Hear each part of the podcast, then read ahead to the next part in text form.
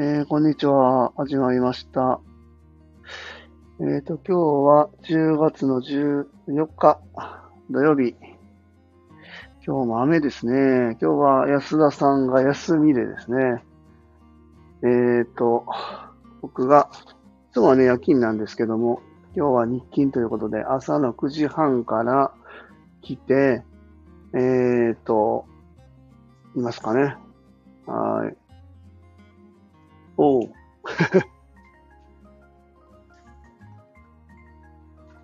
ちょっと待ってよ。まあ、うん、じゃあ洗ってくる？いってらっしゃい。今日もね、えっ、と、体験の方が来てくださってくれてて、まあ、体験の方は月曜日のお昼ぐらいまではね、いるんですけども、まあ、今日は、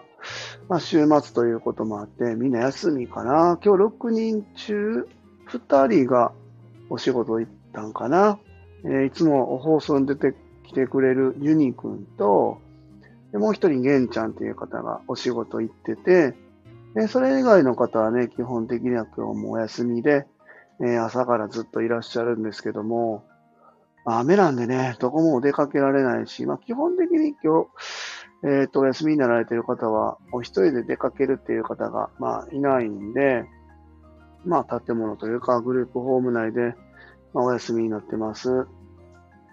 えー、僕はというと、今日は朝から来てですね、まあ、あの、昼食の準備とかしてるんですけども、まあ、それ以外にですね、えー、先日からちょっと放送の中でもお話ししている、えー、2棟目のところ、まあ、今回はとりあえず、このマンションタイプのところの、えっ、ー、と、入居っていうところを見据えて、まあ、書類の方を作成していこうかなっていうところで、えー、今ね、どれぐらいだろうな、書類。30枚ぐらいあるんかな。この書類を、えー、朝から作成しているところです。まあ、あの、申請自体には、えー、おそらく2ヶ月ぐらいかかるだろうっていうことで今言われているので、まあ、今から始めても、えー、っと、12月の10日ぐらいまでに申請を、まあ、出しで、1月の1日に始めれるのが最短っていうところなんですけど、まあまあ、これに、そんなにそあの早急にしないといけないって言われてもないんですけど、まあ、えー、終了の目処をつけとかないと、やっぱりなかなか進まないので、まあ、あの、とりあえずはね、1月の1日に進めることを目標にしてみようかなと思ってます。まあ、おそらくこのペースでいくと、早くても2月の1日かなと思うんですけども、ね、1月の1日ってなると12月の年末のこの慌ただしい時期に、えー、入居者さん、今ね、えっと、うち6人満床のグループホームなんですけど、えー、そのうちお一人がここから、まあ、えー、一人暮らしする一歩手前のところのところで、まあ、サテライトって言って僕らがお食事だったり、えー、夜間の支援とかをするっていうことは引き続きしながら、えー、拠点としてはグループホームっていう集団生活とは一個離れてマンションでお住まいするっていう、まあそういうのを検討していこうかなっていうところで、そうですね、今うちの入居者さんが、えー、サテライトに移ろうかなっていうところをちょっと準備中というところで、まあそういう書類をね、今、え、作成しているところですね。えー、ほんとに30万以上もっとあるんかな？多分40万ぐらいあるんかな？もうほとんど被ってる内容もあるんですけど、えっ、ー、と、1棟目、一番初め新規でグループホームを立ち上げた時と、まあ、これから増床っていう形で少しずつ増えていくときと、まあ、基本的には出す書類は一緒なんですけど、それでも、まあ、全く同じ内容でも提出してくださいということもありますので、まあ、あの、同じような内容のものをずっと今作っているところです。これね、和歌山市役所も多分この書類保管するの大変だろうと思うんですけど、まあ、どうしはるんかわかんないけど、まあ、僕らは一応この申請書類っていうのをきちんと提出して進めていくっていうことは変わらずやっていくっていうことで、でマンションタイプで今話してるんですけど、まあ、マンション、ワンルームでね、今考えてるんですけど、えー、お一人住む人が増えるたんびにこの3、40枚の書類を、えーえー、と提出しないといけないので、だから次やるときは、えマンション2つとか3つとか借りない、あ借りてやったら、まあ、これまとめて1個でいけるんですけど、1部屋ずつ増やしていくとなると、これ30、3、40枚の書類を毎回毎回出さないといけないという大変な事態になりますので、ちょっとどうしようかなというふうに思ってますけども、まあまあ、1棟目と違って、え2棟目に出す書類っていうのは、まあなんとなくやり方も見えてるし、これどういう意味なんだろうみたいなところが、まあ減っているので、まあ、あのー、まあまあ、進めやすいかなと思うし、えー、っていうところですね。で、あとは、まあ、ご本人さんと、えー、お母さんと、おお母さんね、今ご健在でいつも、えー、うちに来てくださって、いろんな話させてもらってて、えー、うちの入居するタイミングでも、そもそもお一人暮らしをしたいっていうご本人さんの希望があって、そこに向けて、じゃあどういうことをしていかないといけないのっていう問題点を見つける意味でね、えうちのグループホームに、え入居規定してくださってるんです。でえうちにグループホーム住んでもう約6、7ヶ月ぐらいですかね、えー、経つんですけど、まあ、あの、ほとんどのことはご自身でできるんですけども、そうですね、お食事のところとか、まあ、えっ、ー、と、ご両親が心配しているのが、ご両親じゃない、お母さんかな。お母さんが心配してらっしゃるのは、やっぱり、お一人で住むってなった場合、誰かこう、目がないところで生活するっていうところに、親御さんが少し不安を感じるっていうところもあって、今、グループホームにお住まいになられてるんですけども、あの、マンションタイプといえど、まあ一応サテライトという形をとってて、グループホームのスタッフが、えー、きちんと巡視というか夜に確認に行ったりすることもあるし、まあ、あの、お食事がご本人ね、作るのが苦手っていうこともあって、えー、お弁当、今ね、勤務されているところ、お弁当が必要な会社なんですけども、まあ、そのマンションタイプのところが自転車で5分ぐらいのところなんで、えー、朝の出勤前にですね、えー、うちのグループホームによって、で、お弁当を受け取ってお仕事に行くと。で、お仕事終わったらまたうちのグループホームに帰ってきて、えお弁当の、まあ、空き殻を、えー、渡したついでに、えここで夕食を食べて、えーえー、マンションタイプのそのマンションの方にね、帰るっていう生活をするので、えー、全くうちに関わらなくなるっていうわけではないっていう体制も取れるっていうところも含めて、まあ、お母さんもある程度、うん、考えてもいいんかなっていうふうに今お話しされてて、で相談支援専門員さんともこの辺もうちょっと詰めていかないといけないなというふうに思ってますね。えーとまあ、相談支援専門員さんもそもそもお一人暮らしっていうところを前提にグループホームに入居するっていうことを踏まえた上でうちの入居っていうところを探してきてくださって、えー、うちの入居決めてくださっているので、まあ、その辺は話としては、まあ、進めやすいのかなというふうに思っています。うん、まあ ご本人さんもね、まあ、いろんなことところで、まあ、うまくいったり、いかなかったりするところは、まあ、ここで生活する中で、えー、見えてきたところも、まあ、あるのかなというふうに思うんですけども、ちょっとね、こう、他の人と生活をこう交差するっていうことがあんまり得意じゃないタイプなんですよね。でまあ、あのグループホームっていうのは共同生活する中で、ご自身の自立っていうところに向けて僕たちがフォローするっていうところもまあ一つあるんですけど、まあ、共同生活っていう中で、まあ、いろんな人と関わることで、まあ、あの協調性みたいなところを養うっていう意味が、まあ、あると思うんですよね。うん。えっ、ー、と、まあ、ただ、その得意不得意があるので、こうグループホームで生活できることが良くて、グループホームで生活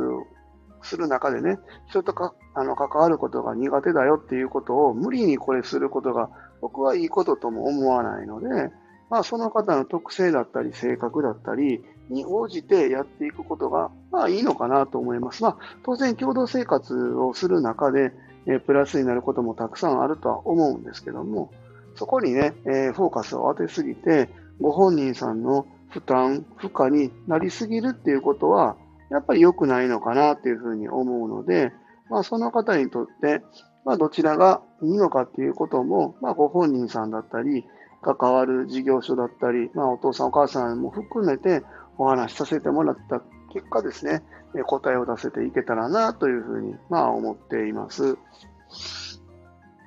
とか言いながら、えーと、放送の方しておりますが、今2人ぐらい聞いてくださってるのかな ?10 分ぐらいお話ししてますが、えー、っと、体験の方も今日はね、お部屋にほとんど、えー、いるというところで、ああ、お疲れ様、お疲れ様、五郎ちゃん。五郎ちゃんね。え、今日休み？お仕事。あ、送迎中か。送迎中仕事してくださいよ。あ、そっか、今日、えー、っと、生活介護の方かな。ああ、生活介護の方で。あ、そっか、送迎大変よね。送迎大変だよな。え、大きい車運転してんのかな？軽かな ?3、4人運転乗せてるんかな？あ、ハイエース大変だな。ハイエースとかキャラバンとかね、もうああいうの僕、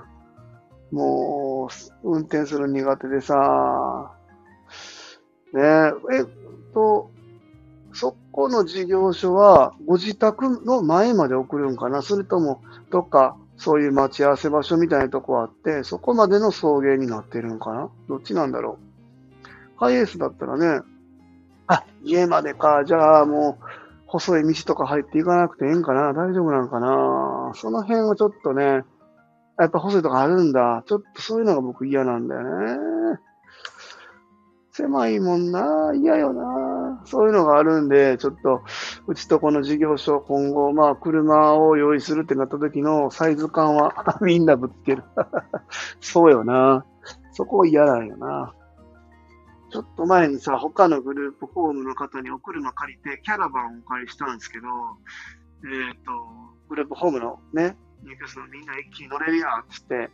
えー、借りていったんやけど、借りるときにぶつけてもうて、えー、10万以上の、えー、修理代かかって、これ何のこっちゃかわからんなっていう そういうのがあるんで、もうね、自分とこで持ってる車ぶつけるんだったらいいけど、人のとこのやつ借りてね、ごめんなさいって言って返すわけにいかんからなと思って、もう大きな車乗りたくないなとか思ってますね。しかも今日雨だしね、和歌山ね。おろちゃん。雨の中の送迎お疲れ様ですわ。ねえー、今日でも土曜日も生活介護あるんだね。ある日とない日があるんかな？土曜日でも。ね生活介護の方でも、なんだろう、日数みたいなのあるもんね。年間の、えー、会社日数みたいなね。確かね。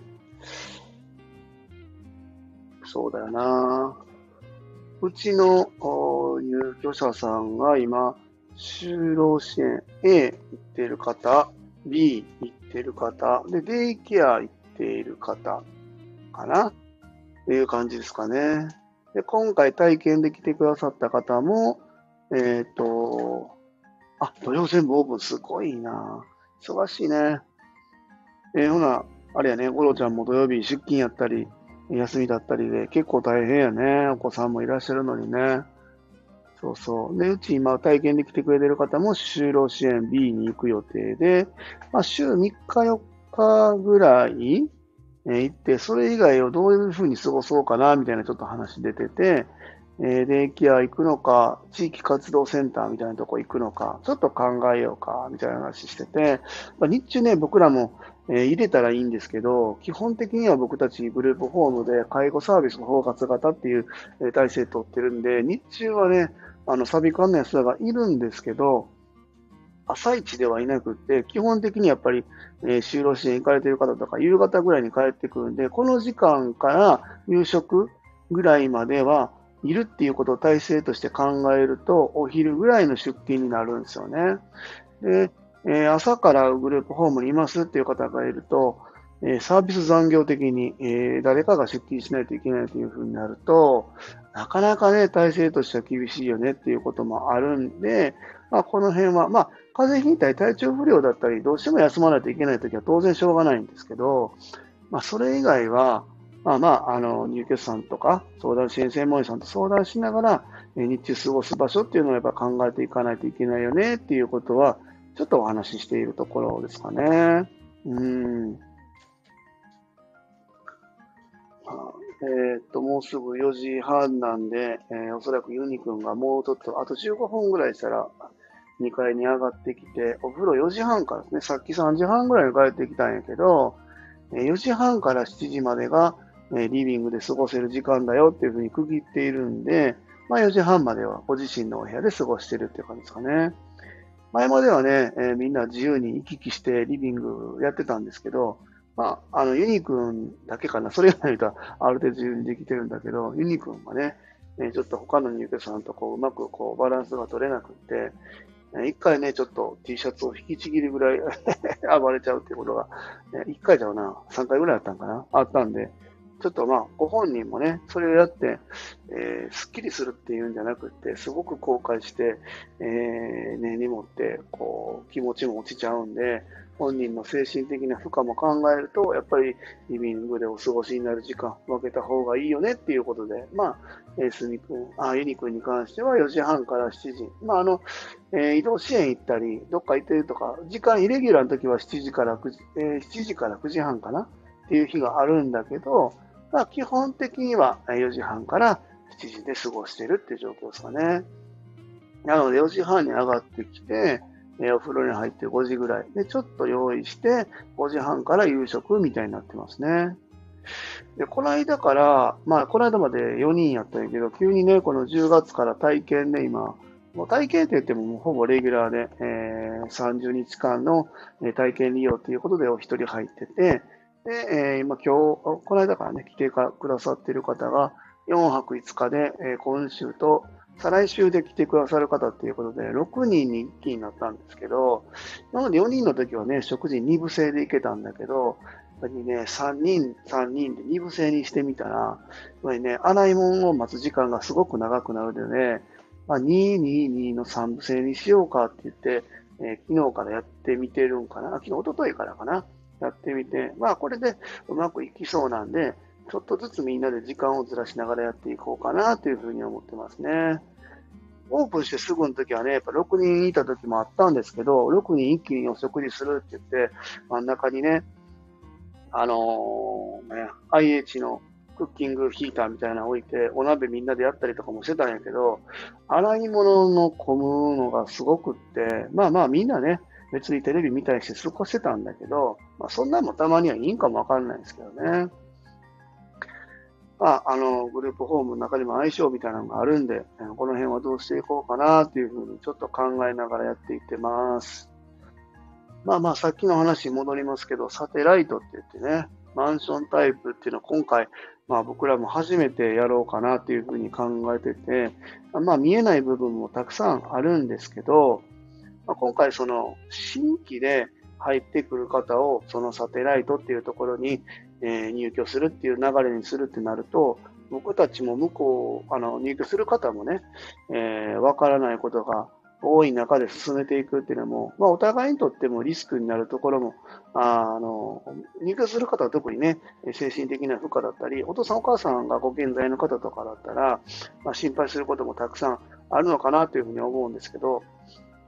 今現状に入居されている方が、次のステップとしてサテライトっていうことを考えてらっしゃいますので、まあ、僕たちもその方が、えどういう生活を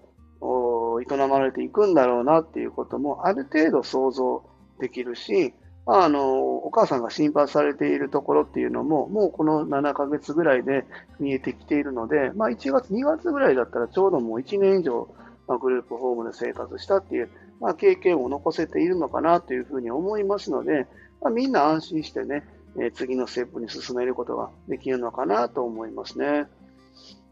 ね次のグループホームも、まあ、えっ、と、割と近いところにあって、まあ、3万4千円まででなんとか、えー、家賃は抑え、あの、通信費もつけてね、インターネット、Wi-Fi もつけて3万4千円までで、なんとかお住まいになれるように準備できそうかなというふうに考えています。で、お部屋自体も、まあ、今は一軒家なので、まあ、共有部分もありながら、まあ、住むんですけど、次のワンルームマンションに関しては、えお風呂、トイレ別で、ワンルーム、フローリング。ご本人がね、今、えー、住んでいるお部屋もフローリングなんですけど、うちに入居するときにトップで、えー、来てくれて、えー、どうしてもフローリングじゃないと、っていうふうに言ってて、今、唯一あるフローリングの部屋に住んでるんですけど、次のマンションタイプのところも、もうあのフローリング、なかなかね、今、あのワンルームのマンションで和室っていうとこないと思うんですけど、そこに、えー、お住まいになって、で、まあ、今、押し入れとかもね、ないお部屋住んでるんですけど、次のお部屋は、えー、っと、今と同じ6畳やけど、別に、えー、クローゼットもついてるみたいな、めちゃめちゃ快適になるんで、ま、本人的にはお部屋見てもらったら喜んでいただけるんじゃないかなというふうに思います。で、まあ、あのー、引き続きね、えー、どこか行くときの外出の外出許可みたいなのも取ってもらうし、うん、それ以外にも朝食、夕食、えー、昼食、お弁当もね、その方、基本的には月金で、あのー、持って行ってるんで、えー、それを食べる、食べないみたいなところも事前に申告してもらうので、えずっと支援としては継続しながらやっていけるかなというふうに思います。で、まあ、来年、再来年、もっとまあ何年後になるかわかんないけど、まあ、そういう支援も一旦終了して、本当の一人暮らしっていうところに持っていけるのもいいのかなというふうに思ってて、まあ僕らもね、関わらない日は、関わらないことが今後出てきたらね、ちょっと寂しい思いは半分ぐらいあるんですけど、もう半分はね、やっぱり応援したいなっていう気持ちもあるんで、まあそこに向けてね、僕らも一つずつ計画を立てて、ご本人とね、えー、そこを乗り越えれるようにやっていけたらなとかいうふうに思ってます。あら、お姉ちゃんのコメントが止まったけど、仕事してんのかな？ねあともう一人どなたか聞いてくれてんだろうな。うーん。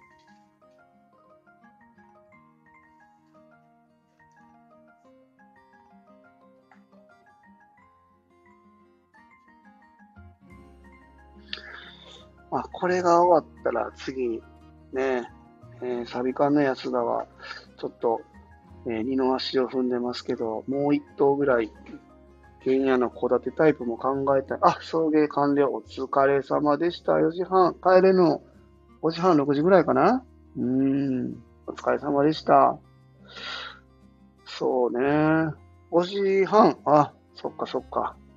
あと1時間だね。まあ、ゆっくり帰ってください。やべなんで。えー、一軒家タイプをね、もう一棟ぐらい考えてるんですけど、やっぱそれはなんでかっていうと、もちろんその利益のところもあるんですけど、それ以上にね、僕がすごく気になってるのはやっぱ短期入所なんですよね。やっぱり短期入所のご希望というかお問い合わせすごいあるのに、受け入れることができないんですよね。ね短期入所をご希望される方ってどういう方かっていうと、やっぱり今後グループホームに入居するにあたってね、できれば若いうち、18歳以上がグループホームに住めるんですけど、短期入所はね、あの、児童と言われる方も入れるんですね。そういう体験をさせたいとか、お父さんお母さんがどこかに出かけたいけども、えっと、障害特性上ね、なかなか一緒に連れて行くことはできないよねとか、緊急時のところがやっぱ多いんですけど、そこをやっぱりね、えー、受け入れることができないっていうのはすごくしんどくって、グループホーム運営側も、やっぱりそのために一部屋開けとくっていうのは、やっぱり自分とこも、まあ、全部ボランティアでやってね、開けといても同じだけ、あの、国から報酬入ってくるんだったらいくらでも開けとくんですけど、当然そこの売り上げがゼロになっちゃうんで、なかなか、え僕たちみたいなあ、始めたばっかりのところが一部屋をえ余計に開けておくっていうことができないような状況になっているので、この辺をやっぱり改善したいなっていうふうに思ってて、まあ、そのためにはですね、マンションタイプを1棟はそのまま開けておくってわけにいかないんで、えっ、と、やっぱ戸建てを開けないといけないのかなという。まあ、マンションタイプのね、1棟そのまま1部屋開けておくっていうこともできるなら全然 OK かなというふうに思うんですけど、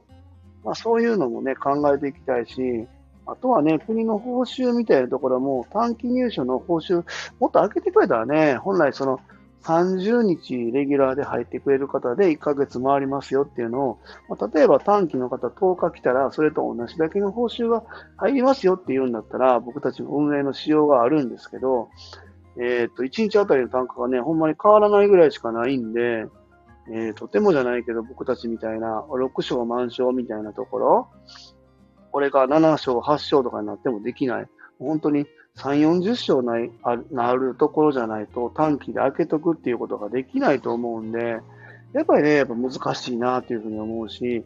そういうとこでも、その短期で短期入所って言ってショートステイでさ、受け入れるってなると報酬が少ないんで、やっぱりこの短期入所の受け入れ自体をやってないっていうところが結構あるんですよね。でもやっぱ僕は障害のある子供の親っていう側面もあるので、この辺の問題解決みたいなところには、やっぱり、えー、引き続きね、関わっていきたいなというふうに思っているんで、